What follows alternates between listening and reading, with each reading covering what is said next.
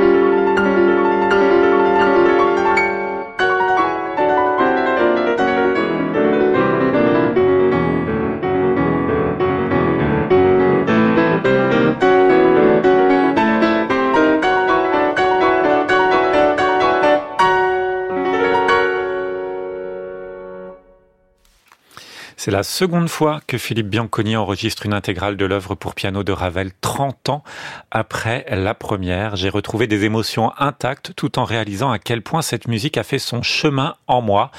Ce nouvel enregistrement a rendu plus fort et plus personnel le rapport que j'ai depuis toujours, que j'ai depuis toujours avec l'œuvre de Ravel. C'est ainsi, dans le texte de présentation de ce disque pour la Dolce Volta, que Philippe Bianconi présente donc cette musique de la solitude, de la nostalgie, du souvenir, du monde perdu. Une musique qui va si bien son jeu de piano poétique, pudeur et sensibilité au programme donc de cette intégrale d'un grand pianiste français, aussi discret que Ravel. Je trouve que vraiment Ravel est une sorte de double presque de Philippe Bianconi. Et puis euh, ces disques de la Dolce Volta, souvenez-vous, euh, les forêts, les mmh. barcaroles de forêt, qui avaient été enregistrés pour la deuxième fois par Jean-Philippe Collard des années après. Eh bien ici, c'est le second Ravel des années après de Philippe Bianconi.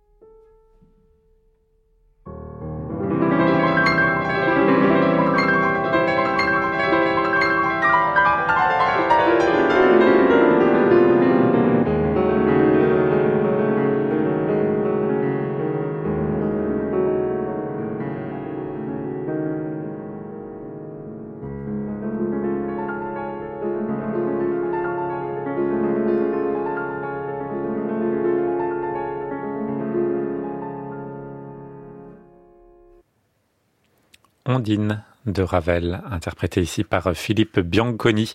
Deuxième intégrale donc de l'œuvre de Ravel. La première était pour le label Lyrinx. Un autre Ravelien s'invite sur ce disque, c'est Clément Lefebvre qui nous a déjà laissé des beaux enregistrements Ravel, mais pas encore une intégrale. Et ces deux-là avaient quelque chose à se dire du côté de Mamerlois. C'est notre disque du jour sur France Musique.